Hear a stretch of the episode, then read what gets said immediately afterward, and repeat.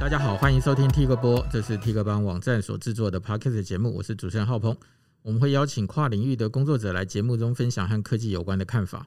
那在节目开始之前，如果你是使用 Apple 的手机，请大家订阅我们的节目以及按个五星评价。那如果你是使用 Android 的使用者，也请帮我们订阅和分享。那今天来节目当中和我们聊聊的是 T 客邦的编辑蔡明翰，他会来跟我们讨论关于云端串串流游戏的这个话题哦。好，那明翰跟大家打个招呼吧。呃，Hello，大家好，我是 T 客邦的编辑明翰。明翰，我问你一下，什么叫做云端串流游戏？简单来说，就是把游戏执行在云端伺服器上，然后把画面送到你的电脑上，然后你就可以直接玩。所以这意味着就是说，大家以后不需要在自己的电脑里头装游戏，对，你只要有网路，对，然后连上去，对，你就可以打游戏的概念。对，你只要有一个荧幕，你只要有控制器，你只要有网路，基本上你就可以玩任何游戏。这是理想，理想。对，那基本它的运作方式是怎么样？就简单讲，它的运作方式是这样。简单简单来说，就是我把游戏程式丢到云端的虚拟机器上执行，这是最简单的理解法。对，所以云端伺服器它本身就是一台，比如说可能跑 Windows 平台的 PC。那这台跑 Windows 平台的 PC 在执行游戏之后，把画面送到你的电脑上，然后你就在电脑这边做远端操作的感觉。所以它的逻辑有点像我们今天开了一个浏览器，然后我们就去那边找我们要的资料，看我们要看的东西。对，是这样没错。但我觉得，因为因为现在是疫情期间嘛，大家应该都会有远端工作的时候。那有的时候你可能会需要连回自己在公司的电脑做一些操作或什么。其实感觉就像那样，就是我连回我公司的电脑，只是我在我的公司电脑上面玩游戏，然后只是把画面跟声音传到我的电脑上面来。那这和以前，这和以前脸书的开心农场啊，或我们现在打的一些网页游戏有什么不一样？嗯、那以前的网页游戏，它嗯，它是 Flash，然后它一样是直接就是执，它是执行在你的网页上。其实你的电脑还是把 Flash 游戏下载下来，只是它跑在网页中执行。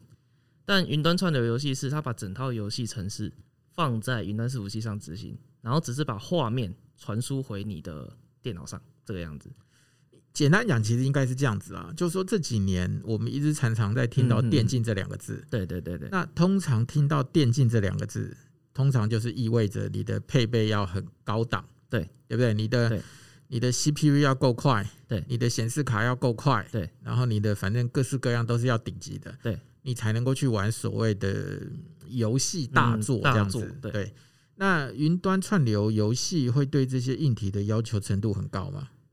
因为呃，应该是说云端串流游戏它最本质的改变就是它不再要求玩家本身拥有很强很强的硬体，因为你只是纯粹把在云端伺服器上面执行的画面、游戏画面串流到你的装置上面来而已。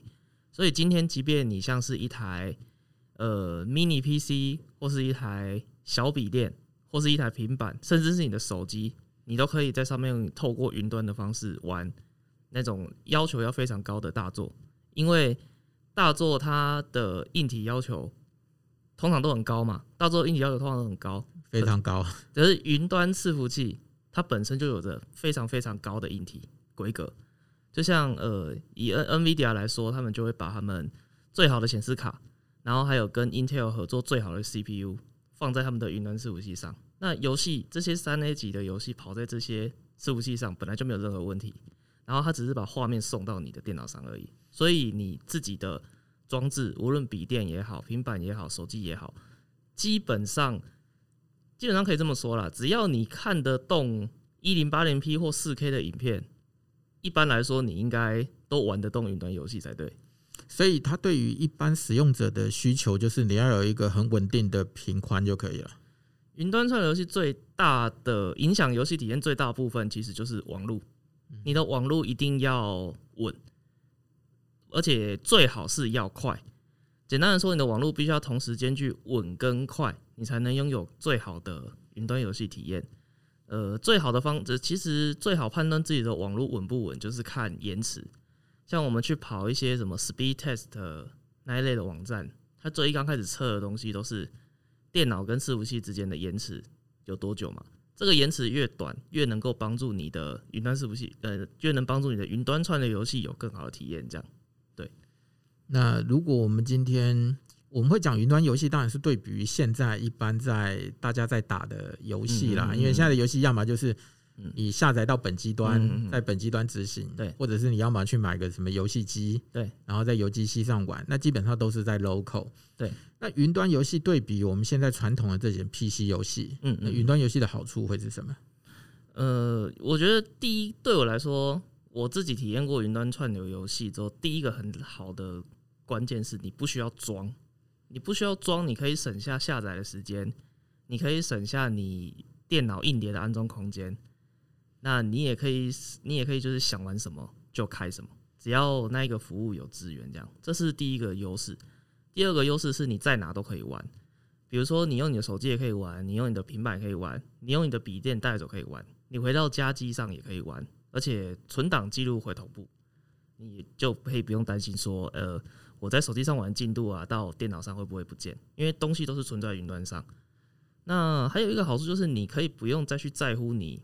电脑本身的效能有多强或多好，你只要跑得动，云端串流游戏这一套那个 client 它的软体端的 APP 就好，你就不用说，诶，比如说某一套游戏要求你用呃一零八零以上的显示卡，然后另外一套游戏可能要求你要用呃 R RTX 两千或三千的显示卡，你都可以不用再去在意这些问题，就是你可以用一套配备就打到底，这是我认为云端上流游戏的三大好处吧。嗯哼，对，就是听起来。我我听起来的感觉有点像说，我今天去 Netflix 订阅了以后，嗯，然后里头影片就随便看这样子，呃，所以概概念上也是我连到这个游戏平台，我不知道现在游戏，哎，对，应我应该先这样问，现在有哪些云端串流游戏的平台？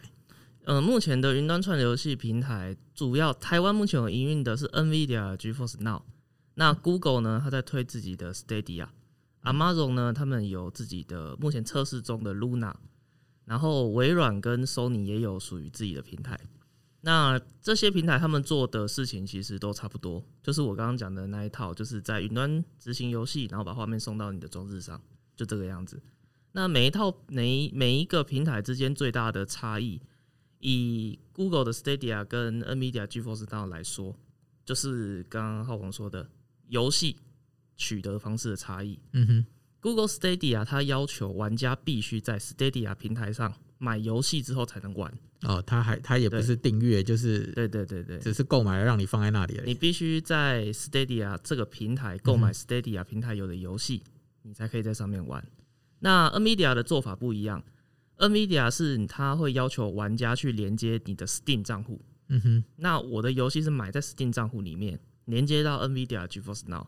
有资源你就可以玩这样，所以这牵涉到的一件事情就是游戏的拥有权。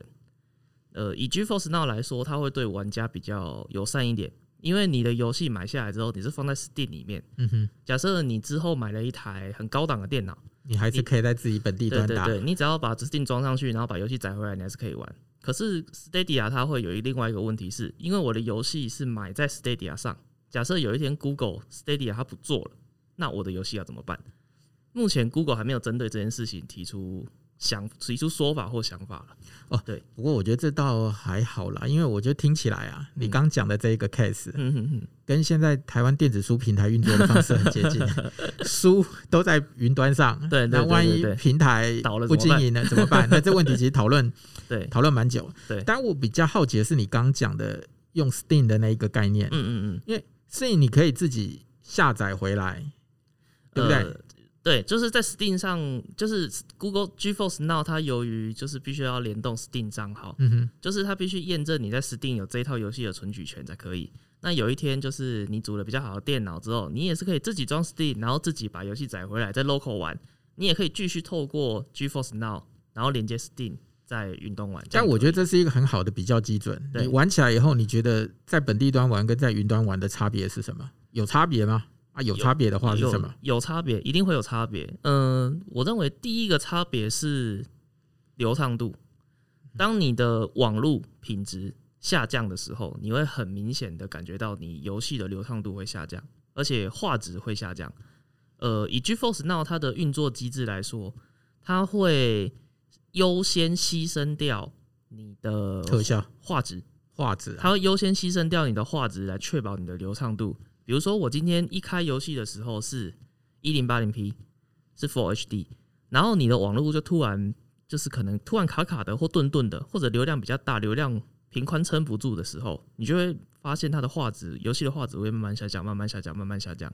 这个是目前 GeForce Now 的做法，但是它会让你在慢慢下降的过程中，感觉到你还是比较流畅的在进行游戏。嗯哼，然后等到它下降到一个程度的时候，你会突然。反应过来说：“哎、欸，奇怪，我的画质怎么会降的这么多？”突然停下来的时候会发生这种事情。可是如果是在 local 玩，你用你比较好的电竞的电脑玩的时候，就不会有这个问题。你要卡就是卡住，要么就是直接卡顿、卡顿、卡顿，跑不动就是卡顿、卡顿。它不会说是牺牲你的画质，让游戏变顺畅。但是在你刚讲的举的这个例子里头啊，嗯它在游戏里头的一些特效也是全开吗？对，你可以在。打开游戏之后去设定，就是那些游戏设游戏的画质的设定界面都一样。你可以去设定我的游戏特效开到什么程度，让云端伺服器负荷到什么程度，这样。所以你刚讲的是说，它第一个不会优先优先取消游，它不会优先牺牲特效，而是优先牺牲画质。对，嗯，因为它就是说，因为它在云端跑还是很顺的嘛，因为云端伺服器的规格那么强，它不可能会卡顿。但是它传输到你的画面上的时候，就会有像压缩一样的效果。诶，那现在他们有没有一些官方的资料说，它可以同时容纳多少人上线，而能够保持它顺利的呃？目前 GeForce Now 它的做法是用一个排队的机制，就是说，呃，它呃 GeForce Now 它跟全世界各个当国家的当地的电信商做合作。以台湾来说，就是台湾大哥大，嗯哼他们做合作，跟这些电信商租一个在 local 在本地的伺服器。那这个伺服器它能容纳的玩家人数一定有上限嘛？当这个快超出容纳上限的时候，它就会要求玩家排队，就其他人登不进去啊。对，其他人必须要等。比如说我今天玩这套游戏的时候，可是线上人很多的时候，我就必须要等。这是目前 GeForce Now 来调整伺服器负载平衡的方式。你如果有付费的话，就是你是付费会员的话，你就可以插队。对，这这是对你就可以插队。呃，到到哪里都是氪金无敌啊！对对对对对，你只要你只要有钱，你就可以插队啊。你如果也是免费玩家的话，你就必须慢慢等。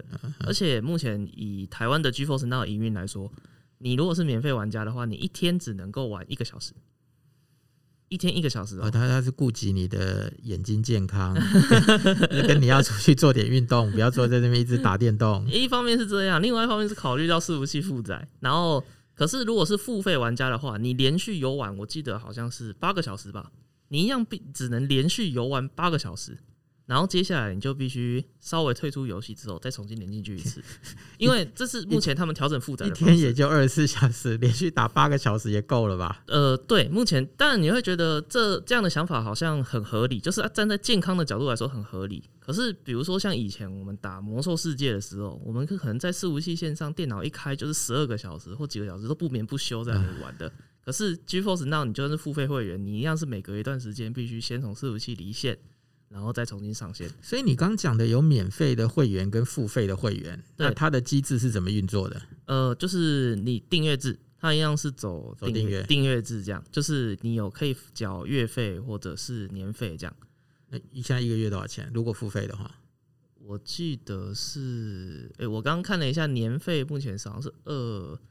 二三九九还是二三七九的样子？我觉得一年大概两，但两千两两千多块。而如果月费的话，会就是每个月平均会稍微高上一点，那就是两三百块了。对，之前在特价的时候，年费是一千九百多块而已。但是其实这个订阅制只是让你有插队的权利，可以玩的比较久嘛，对不对？目前对，就是一个是连续游玩时间可以变长，然后可以插队，然后另外还是可以让你开那个会有比较好的画质选项，然后会有那个光线追踪可以开啊。OK，对，因为这是 NVIDIA 主打的功能。对，那目前你现在看到的，就是说我们所熟知的一般的游戏大作都可以支援，嗯，基本上近期出的游戏大作。通常都可以支援云端串流游戏，但是这个东西就要讲到游戏的发行商跟这些云端游戏的那个提供者他们之间的竞争关系。嗯哼，比如说微软他们自己有做，那微软自己也是游戏的发行商，也是他们自己也开发游戏，他们自己也做游戏，嗯、他们甚至还有自己的游戏主机。那他们所开发游戏，他会不会愿意让它上到 GeForce 的平台？GeForce Now 就是 NVIDIA 的平台，这是一件，这是一方面的事。比如说，我喜欢玩《世纪帝国》，那我在 Steam 上我也有买《世纪帝国》，但是我没有办法在 GeForce Now 上开玩《世纪帝国》啊，因为它是微软的游戏，微软可能会有一些考量。就像之前呃，GeForce Now 在正式，它之前有一段很长时间的，就是像试营运那样子的感觉，就是 Beta 那一段时间的时候，支援的游戏是很齐的，包含连暴雪的游戏也可以玩，像《斗争特工》啦，《魔兽世界》这一类也可以在上面玩。可是当 GeForce Now 它正式宣布要商业运转，就是准备收费之后。它这些游戏厂商就就就不上了，就纷纷撤掉，他们就纷纷撤下来了。那那个时候，外界就在他说：“诶、欸，为什么会这样？”其实考虑到的还是说游戏厂商的利益的问题啊，就是这些游戏厂商跟发行商之间的一些竞合啦。对对对对，他愿不愿意就是在这个平，就愿不愿意提供玩家云端玩游戏的这个权限？对，跟那个权利。如果我们要用大家可以比较容易理解的逻辑，是不是就像说？现在 Netflix 有一个平台可以上电影，可是有一些 HBO 自己拍的影片，它就不放在 Netflix 上，因为它要吸引自己的。因为 HBO 有 HBO Max，它是华纳的，它要经营自己的平台嘛，对不对？就像你不可能在 Netflix 上看到《正义联盟》的导演版是一样意思，因 为那是不是不可能的。所以像目我刚刚讲的这五间 Google、Amazon、微软、Sony 跟 NV 啊，NV 这五家刚好他们就是他们的竞合关系就非常的微妙。就是有一些是从来没做过游戏，有一些是专门做过游戏，但是没有玩，没有做过云端平台的，没有做平台。但是像 Google，它是它像 Google 跟 Amazon，他们就是完全没做游戏，可是他们云端基础能基础建设很强，他们就可以给玩家在全世界很好的游戏体验，因为他们的基础建设厉害嘛。那微软跟 Sony 他们就是游戏很强，他们有很多自己的 IP 跟作品，未来推出的时候，他们可以给消费者比较有利的选择。那 NVIDIA 呢，刚好就是硬体商接在。就是他们也协助做游戏开发，但是他们也不是自己做游戏，那他们也有自己的基础建设。可是像 CPU 这一块，他们可能还是得靠 Intel，所以就变成这五家平台之间各自发展串流平台的时候，会有很微妙的竞合关系。因为云端串流游戏现在还在刚开始的阶段嘛，对，这概念其实还在炒啦，所以可能要过一阵子以后，大家才比较容易看出一个发展的一个态势吧。呃，以因为很多人都在说，云端串流游戏会不会是游戏界的未来？对这个话题，之前大家一直都有在对，因为你其实可以看得出来说，现在很多的 service，很多的服务，其实都陆陆续续往云端上放。对对对对对。那好处你刚刚也讲了，就跟 user 一样，他只需要一个账号就可以 log in，他不用装一堆的东西。对对对对。你看以前我们拿到一台新电脑。Format 啊，对啊，装 OS 啊，装 Office 啊，然后你需要的什么一套一套装，还有那种一套一套装。装机软体清单，就每次都对对对。对对，然后就会有人去写一个什么一键执行哦，一次把它装，然后只要遇到有软体比较新的，你就要再去更新一次。对对对对，那你现在使用所谓的云端平台或订阅服务这件事情，就变成说你永远只要一个账号 login 进去，你使用的就是最新的。对。最新的东西，而且你还可以考虑到硬体的太旧成本。以游戏玩家来说，游戏玩家常常会出现一个东西叫换换病，就是觉得，哎，自己明明自己已经是很好的显示卡，可是过了两年就发现 NVIDIA 要出了很好的显示卡的时候，你就会想把它换掉。明明效能就把它看用就看用嘛，但是就出现那种换换病的时候，你就会啊换个 CPU 啊，换个显示卡，升几个 RAM 啊，什么都有。CPU 好几万，一张显示卡也好几万，对。好一点的电源供应器也要上万，对啊，对啊。那现在因为 CPU 越来越强，显示卡越来越强，所以你要用的散热系统也越来越强。对，你再装一块水冷的散热，呃又是一大笔钱，这都成本啊。对，那你看我们刚刚讲那么多，你看随便便便加一加加一加就要这么多钱。对，没错。好，那即使我现在愿意转换到云端串流游戏上，嗯，我硬体我 local 端的硬体。应该也要有一个基本的规格吧，它总不会随随便便的电脑都可以啊。说真的，还真的是随随便便的电脑都可以 啊，这随随便电脑 OK。因为我我我 我目前试过最低阶的电脑是 Pentium G 四六零零，那个已经是 Intel，你用 Pentium 都可以玩啊，太夸张了吧？我用 Pentium 都可以玩啊，因为就一零八零 P 啊，Pentium，然后我那台电脑是八 G RAM，然后用 Pentium G 四六零零，而且我搭的还是 Intel 的内线。对啊，因为它其实就只是把画面串流到我的电脑上而已，就跟我在看 YouTube 一样。其实刚刚讲到那个流畅度跟这个牺牲画质的问题，你把它概念想成，今天你就是在看 YouTube 的时候，把画质调成自动。你的网络比较差的时候，你的画质就会下降；然后你的网络比较好的时候，画质就会自动升回来。云云端游戏的概念其实就是这样，所以它对于真的对于 local 端的硬体要求规格真的这么低哦？极低，非常的低。而且最重要还是你的网络延迟跟你的频宽要要够，这这点比较重要。当然，如果你今天是连开个网页都会卡的话，你还是不用想玩了。但如果你是一般的，以近我认为啦，近五年内。出的笔电跟电脑应该都可以很顺利的玩。那如果我今天想要很顺利的能够完成这个游戏啊，嗯，它对于网络的要求至少要到什么程度？要到多快？如果以直观来说，NVIDIA 那边给出的数据是你的下载至少要有六十 M，下载要至少六十，对，下载要至少六十 M。但是依我依依我自己的研究来说，我还是会考虑到我的网络环境，比如说有些人用社区网络，嗯哼，有些人是中华电信直接拉线。有些人走五 G，嗯哼，这种东西它会关系到延迟，嗯哼，那关系到延迟就是不同。虽然即便速度可能理论上线速度都一样，有些甚至还更快，但是如果你的延迟比较高的话，你玩起来云端串流游戏玩起来你一样不会顺。所以我自己是觉得以六十 M 来说，应该是中华电信专线拉到你家的六十 M，这是合理的。就是地标了吗？对，我认为六十 M 是目前的地标。那你有用过四 G 或五 G 打过吗？我没有试过用四 G 或五 G 打过，但是我认为四 G 跟五 G 玩起来的时候应该不会差太大，但是画质可能没办法我一直维持在很高档的状态。对，嗯哼，对，因为频频宽毕竟还是云端串流游戏的重点。对，那以现在来说，就是大家在讨论云端串流这件事情啊。那以游戏界来说，云端串流到底是不是现在的 PC 电脑的最好的一个取代的方案？或者是现在还有人在讨论其他的解决方案吗？呃，我认为，如果你是一名轻度或中度玩家的话，你是可以去试试看云端串流游戏的，因为我认为它应该可以满足你对游戏这件事情绝大部分的需求，就是我要玩到，然后我要流畅，只要你家的网络撑得住，那应该问题是不大。可是如果你是重度玩家的话，现在的云端串流游戏服务应该还不太适合你，因为考虑到的是延迟。因为比如说我们像玩 FPS 游戏，玩或者是玩就是像 DOTA 类的游戏，我们很吃反应跟速度，而且我很要求稳定的话，就是要稳定的话，云端串流游戏不太适合用这个东西来玩，因为你要冒的风险比较高。你只要网络卡一下，以以前我们在电脑上玩 FPS 的时候，网络卡一下可能是你被对方杀掉。那现在在 GeForce Now 这种云端串流平台玩的时候，网络卡一下可是可能卡到你整个游戏串流会停下来，甚至是会是直接让让你强制退出游戏。GeForce Now 它在出现连线不稳定的时候，要是时间太长，它会强制把你踢出去。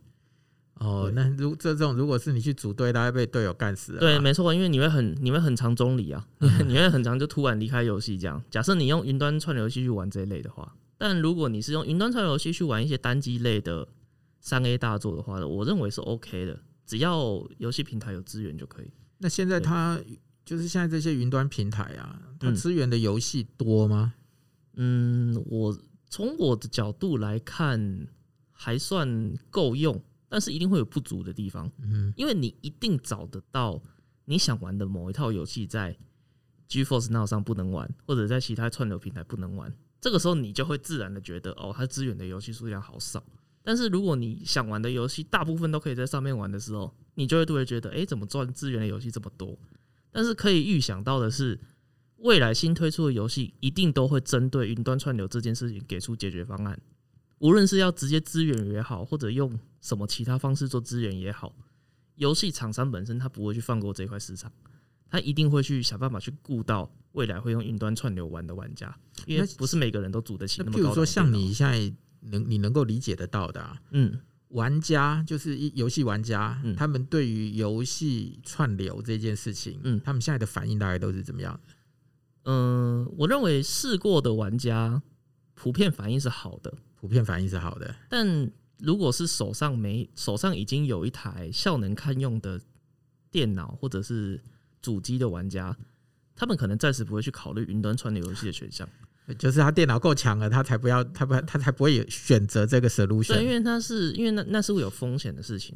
我一卡一顿或怎么样，那是有风险的事情。但是我认为，对于呃目前手上，比如说你是买不到游戏主机，或者说本身有玩游戏的需求，但是没有主电竞 PC 的玩家来说，他试过云端串流游戏之后，应该会觉得体验是不错的。我我是这么想。对，至少我自己的体验是不错。看到的是大概是这个样子。对啊，而且云端串流游戏它其实不只是在，呃，它其实为什么？比如说我刚刚讲说，微软跟 Sony 他们要下来也要去推展云端串流游戏这一块，因为这代表他们未来以后出了主机，它的硬体成本可以下降非常非常多。因为你想想看，我的硬体，我的游戏主机如果硬体成本不要这么高的话。那我可以直接透过云端串流，我就可以压低我的售价，然后透过云端串流游戏，比如说用订阅制的服务，一直跟玩家收钱。你只要买我的主机，你可以确保到一定的游戏体验，然后你可以玩到我家的游戏，这样，而且我还不用去升级硬体。所以你例如说，将来他们其实卖的游戏主机，有可能就是一个联网的装置而已啊。没错，就像之前一直有在传言，Xbox 它会出一个算是比目前的。Xbox 的效能还要更差一点的主机，嗯哼，那它的目目标是让你玩云端串流游戏为主。目前一直市场一直有在传言这件事情，但是以目前微软两台主机都还卖的不错的方式来看，应该这件事情会往后延吧。那很多人期待的是任天堂，任天堂 Switch 它本身用的硬体就不就不是很好，它用的是架构已经很久的那个 NVIDIA 的那个体挂，它它其实就跟其实任天堂 Switch 主机的效能大概可能比一台，可能比现在最顶贵的手机还稍微差一点。嗯哼。可是它可以玩任天堂自己的游戏，但是画质上不去，这个就被玩家说任天堂玩的游戏画质都不好，特效不好，甚至连自己的自家的一些大作玩起来都会卡。就是任天堂目前 Switch 的状态是这样。可是未来当任天堂想要做云端串流的时候，它的终端装置本身就不用那么好啊。Wii 跟 Switch 之所以会成功的一大因素在于他们的售价很低，嗯哼，可是他们游戏很好玩。那假设未来任天堂它可以用云端串流游戏的方式，兼顾游戏的好玩跟游戏低主机的售价，同时又给玩家很好的画面的时候，这个时候它就会就会呈现大爆发。其实我觉得严格说起来，就是其实这是一个游戏行业的一个大变革啦。对，他们把他们把原来的内容跟运算全部都丢到云端的伺服器上去了。对对对，所以你在 local 端的 device 就不需要有很强大的一个运算能力，因为你基本上需要的东西只是一个简单的资料的传送，对，跟显示。其实说实在的，云端串流游戏的概念就是把大家的电脑都当成一个电视盒。你只要负责看画面，然后做出反应，这样就可以了。那也呃，对于游戏厂商来说，还有另外一个可能比较少人会注意到的好处，一些竞技类的游戏，它最怕的是作弊啊。可是你当变成云端串流的时候，玩家很难作弊，因为游戏不是跑在你的电脑上，你没有办法在这边装一些外挂程式。对对对对对，这个是有一些玩家目前没有想到，就是有一些人目前看到的好处是。当我未来我的竞技游戏都透过云端提供，我的运算全部都在云端做的时候，玩家他要在这套游戏里面做出一些不公平竞争的可能性就变得很低，就比较难的啦。你改不了，你也修不了，你就是负责操作。那竞技游戏最重要就是操作，就会回归比较单纯。对、嗯，对我觉得游戏作弊这件事情是长久以来一直都没有办法，也不能说没有办法解决，就是一直都会被拿出来讨论的问题。没错，就是说不管你怎么弄，你。只要城市城市在 client 端，对，就有人有办法可以去找出东西来。对，你就是就之前以前我们不是会开那什么游戏 Game Master 啊之类的游戏大师啊，金手指啊，金手指下去改嘛，就是直接改游戏的内码。那以后游戏是执行在云端伺服器上，你怎么改你也没办法改，因为你没办法在呃你所租用的云端游戏伺服器上面去执行这些程式，所以游戏厂商来说是有利的。但是这看起来，其实接下来一直要考验的就是平宽、平宽、平宽而已。对，平宽，呃，其实像最近我看网络上有人说，台湾最近网络变卡了，因为所有人都在家上班，对，因为所有人都在家上班，然后可能只要一个小孩他要上课，他就必须开很多的视讯的分页，台湾网络就会卡住。之前疫情的时候，全球网络疫情很严重的时候，全球网络大塞车。对，这个时候对云端串流游戏来说，就是最直接的冲击。它的频宽不够，给不出去。这个时候就是这个就是玩家要承担用云端串流游戏时候的风险。但是回过来说，我觉得台湾的网络的基础建设还不算太差的耶。嗯，其实台湾网络基础建设很不错。对，那等于说你这一套机制，如果要拿去其他世界各国来说，不一定每个国家都 run 得起来啊。没错。这倒倒这倒是真的，所以以 NVIDIA 来说，我觉得他找到了一个很棒的切入点，他直接找台湾当地的电信商做合作。嗯哼，当你的伺服器就直接架在台湾这边的时候，呃，你的延迟可以降得很低，然后你也可以负担用少少的伺服器量去负担台湾民众的游戏需求。所以以 NVIDIA 来说，我觉得出发点不错。但是我也期待 Google 什么时候能在台湾开放它的 Stadia 的服务，因为 Google 在台湾已经有。资料中心，而且很大很多。那我就想说，假设也开放的话，应该不会太差。微以然后微软的话，微软目前在台湾，它也要新设一个资料中心。那它未来假设也在台湾开云端串流游戏服务的话，其实这五家竞争厂商里面，我最看好的其实是微软，因为微软它是有做游戏经验的，而是它在云端上的经验也很强。刚好云端串流游戏，它最重要的就是这两个，你有了自己的游戏品牌。然后你的游戏又做得好，那你的基础建设又够强大的时候，你在这一个领域就比较容易成功。所以他自己他比较容易去知道双方面的需求，做出调整啊。对，微软差就差在它没有硬体，它没有自己做 CPU，也没有自己做 GPU。嗯还是得仰赖其他公司做，但是没办法，谁能够从头到尾做到完呢？对，如果说、啊、有了，只有 Apple 了，对，只有 Apple。那有人说 Apple 会不会也出来做云端串流游戏？可是我觉得以目前 Apple 的游戏来说，他们还不需要去做这件事情，因为 Apple 游戏都已经针对他们自己的，他们要推的游戏基本上都已经针对他们自己的硬体做过最佳化了，对，所以基本上他们也没有什么大作真的会需要去。让玩家在云端玩这件事情，目前是没有。就你理解的游戏啊，除了现在大家在讨论云端游戏这件事情之外，嗯、还有一些其他的发展方向吗？嗯、呃，我认为目前游戏的发展方向会朝向多平台，就是一套游戏出来之后，它不会只限定你要在呃手机上玩，或者只限定你在 PC 啊 PC 上玩，或者只能限定你在主机上。不过主机上这是另外一件事，因为主机上你要考虑到的是独占性。那可是像 Sony 他们也其实慢慢开始放弃游戏的独占策略了，所以未来游戏一定会走向多平台，因为你能接触到的玩家跟以前比较起来，真的越来越少了。其实玩家的数量是渐渐在减少的，玩家的数量在减少吗？玩家的数量其实是在减少的，我还以为因为有了手机之后，玩家的数量是增加的，看起来是这样没有错，但事实上玩家的目光会被其他东西吸走。比如说串流，比如说影音服务，对串流这一类的，其实人的眼睛只有一双，你能盯着看的东西永远只有一个。应该说人的时间只有二十四小时，对，他每天能做的事情就二十四小时。对，所以你的荧幕上是什么东西，这个是许多厂商非常就是非常在意的一点。就是比如以串流游戏跟串流影音来说，一个是玩游戏，一个是看影片，看起来好像没有冲突，事实上他们是有冲突的。因为你的荧幕就一格而已啊，你眼睛就一双，嗯哼，所以你要如何让玩家去选择玩游戏而不是看影片的时候，这个就很考验技巧。所以，所以最什么最近用听的东西开始又热门起来了？对啊，对啊，对啊，你可以一边看的时候一边听别的。对啊，对啊，对啊。然后像 Podcast 也是因为这个样子，所以才慢慢。其实 Podcast 是一个另外的例子，占占占你的耳朵，你不需要用眼睛。国外红那么久了，台湾也不知道为什么最近这两年突然，可是大家都要聊。台湾有在红。反而是比较好的，可以多给一点创作者机会，因为有些大部分创有一些创作者，他们就是喜欢用声音的。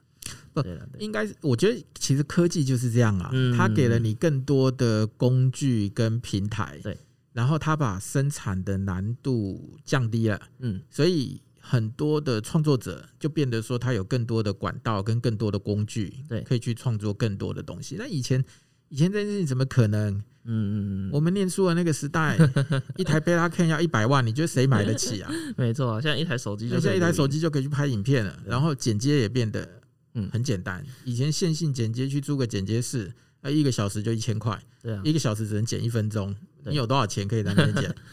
所以我觉得工具跟工具跟平台跟管道，我觉得是可以让这些人更多容易被看见。我觉得云端串流游戏也一样啦，他把玩家，他把能够把拉入玩家的门槛降得很低。嗯，因为你不需要太好的硬体，你就可以玩到很好玩的游戏。所以听起来，对，听起来的感觉就是，其实就是类似像远端遥控，对不对？呃，这其实简，其实以简单来说，比较像是操作一台远端的虚拟机器。对对对。像我在研究，我在研究就是就是云端游戏的时候，我突然发现，国外现在出现的一些厂商，他们开始在做呃 Cloud PC 的服务。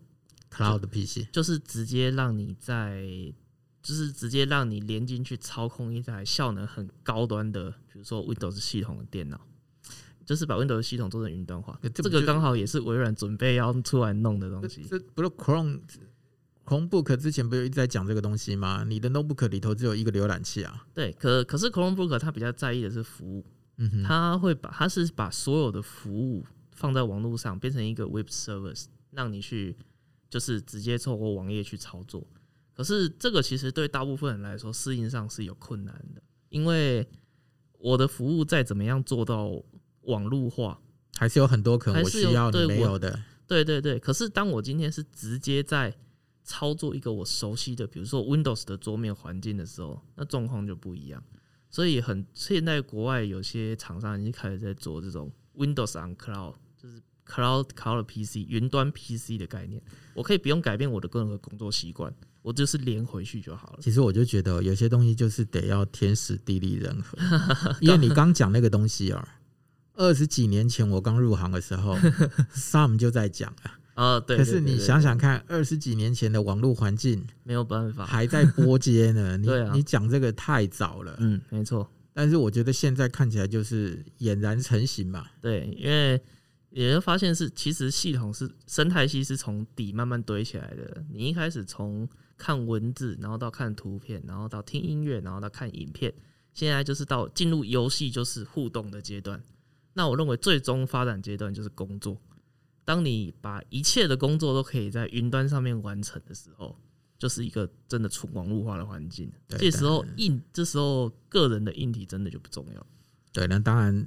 关于它的治安风险啊，关于它的东西，那就是另外一个话题了啦。因为，嗯，没错，因为你使用网络无可避免的，你的东西就是都在云端，它不在你的 control 的范围之内。对啊，那呃，云端游戏会不会有治安风险？这个是目前比较少人在探讨的一件事情，因为大家都会觉得啊，我就是在云端玩游戏，我是可以有什么治安风险？而我刚讲的是跟着你刚的 Cloud PC。对啊，对对对，Cloud PC 可能会有治安风险，因为比如说我如果你的工作文件，对，对工作文件，你的研发计划。对，那云端游戏基本上，我认为它的资安风险是相对之下比较没有，而且目前提出来做的都是五家大厂商，对啊，他们应该不敢拿这件事情开玩笑。对啊，你说云端游戏了不起就是打游戏吧？你要干嘛？对啊，抢我的角色啊？你要盗盗我的盗我的账号吗？其实云端游戏可能也比较更不容易被盗账号，因为你它不跑在你的电脑上，你的电脑上。就算你的电脑上有恶意软体，它也动不到你的云端游戏。就是你想要作弊，你就要害进人家的伺服器啊！对，看你有没有这个本事啊！对，没错，确实是这样。对啊，好吧。那对于想要开始尝试云端游戏的人，你会给他什么样的建议？你要给他什么样硬体的建议，或心理认知上的建议？呃，好，硬体的建议的部分是，我的建议是，目前请还是用电脑玩会比较好。电脑，因为毕竟以以 GeForce Now 来说，它上因为你要连 Steam 嘛。啊，Steam 不就都是电脑游戏，所以你最好还是用电脑来玩会比较好。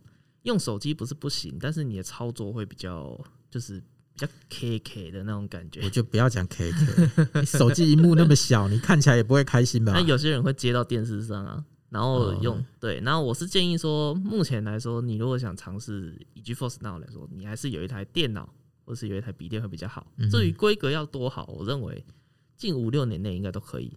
然后你跑得动 YouTube 的一零八零 P，问题通常不大。如果你跑得动 YouTube 的四 K 的话，基本上应该是完全没有问题。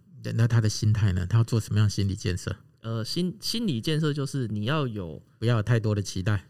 你的，我我我认为你可以先保持着一个，反正有免费试用嘛，你就先就是免有免费试玩嘛，一个一个一天有一个小时吧，那你就先免费试玩玩玩看。那如果你试玩满意了，你再考虑付费玩。那你要建立的心态应该是，我随时可能会遇到卡顿或断线的问题，因为这跟你的网络环境有很重要的关系。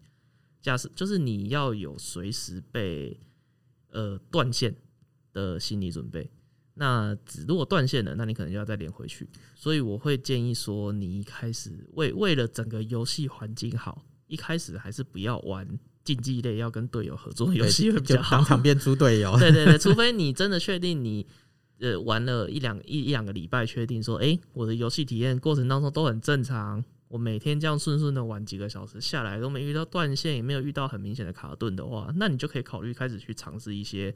可能会不会被队友骂的游戏这样，对。那另外一个要呃有认知的心态就是，你的画质不可能永远保持在很高档的状态，就是因为频宽和占用的问题。当你玩着玩着发现画质下降的时候，你不要突然觉得说怎么云端串流游戏的品质这么差，因为这是串流一定会发生的问题。但如果你还能够很顺畅的玩，就是在画质下降的时候，你不会感觉到画质下降，你还是可以流畅玩游戏的时候，我认为这个时候对你来说，云端串流游戏应该就是堪用的。除非你今天是一个非常 hardcore 的玩家，认为我在玩游戏的时候一定要随时稳定的六十帧，然后特效全开，超漂亮这样。如果你是队友这种需求的话，那现在云端串流游戏不适合你。好，我们今天就谢谢明翰来的分享，谢谢。那最后，请大家订阅我们的节目，以及给我们五星评价和分享哦，谢谢，谢谢大家，谢谢。